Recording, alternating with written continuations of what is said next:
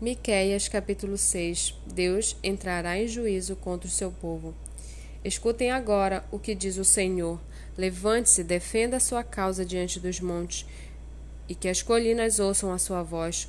Ó montes, escutem a controvérsia do Senhor, e vocês, duráveis fundamentos da terra, prestem atenção, porque o Senhor tem uma controvérsia contra, com o seu povo e entrará em juízo com Israel.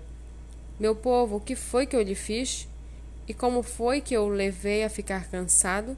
Responda, pois eu o tirei da terra do Egito e o resgatei da casa da servidão e enviei adiante de você Moisés, Arão e Miriam.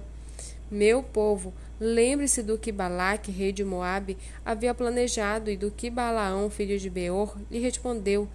Lembre-se também o que aconteceu desde Sintim até Gilgal, para que você conheça os atos de justiça do Senhor. Com quem me apresentarei ao Senhor e me inclinarei diante do Deus excelso? Virei diante dele com holocaustos, com um bezerro de um ano? Será que o Senhor se agrada com milhares de carneiros, com dez mil ribeiros de azeite? Darei o meu primogênito pela minha transgressão, o fruto do meu corpo pelo pecado da minha alma? Ele já mostrou você a você o que é bom e o que o Senhor pede de você? Que pratique a justiça, ame a misericórdia e ande humildemente com o seu Deus. A voz do Senhor se dirige à cidade e é verdadeira sabedoria temer o seu nome. Escutem, ó tribo e todos os moradores, ainda se encontram na casa dos ímpios os tesouros da impiedade e a medida falsa que eu detesto? Poderei eu inocentar balanças desonestas e uma bolsa com pesos adulterados?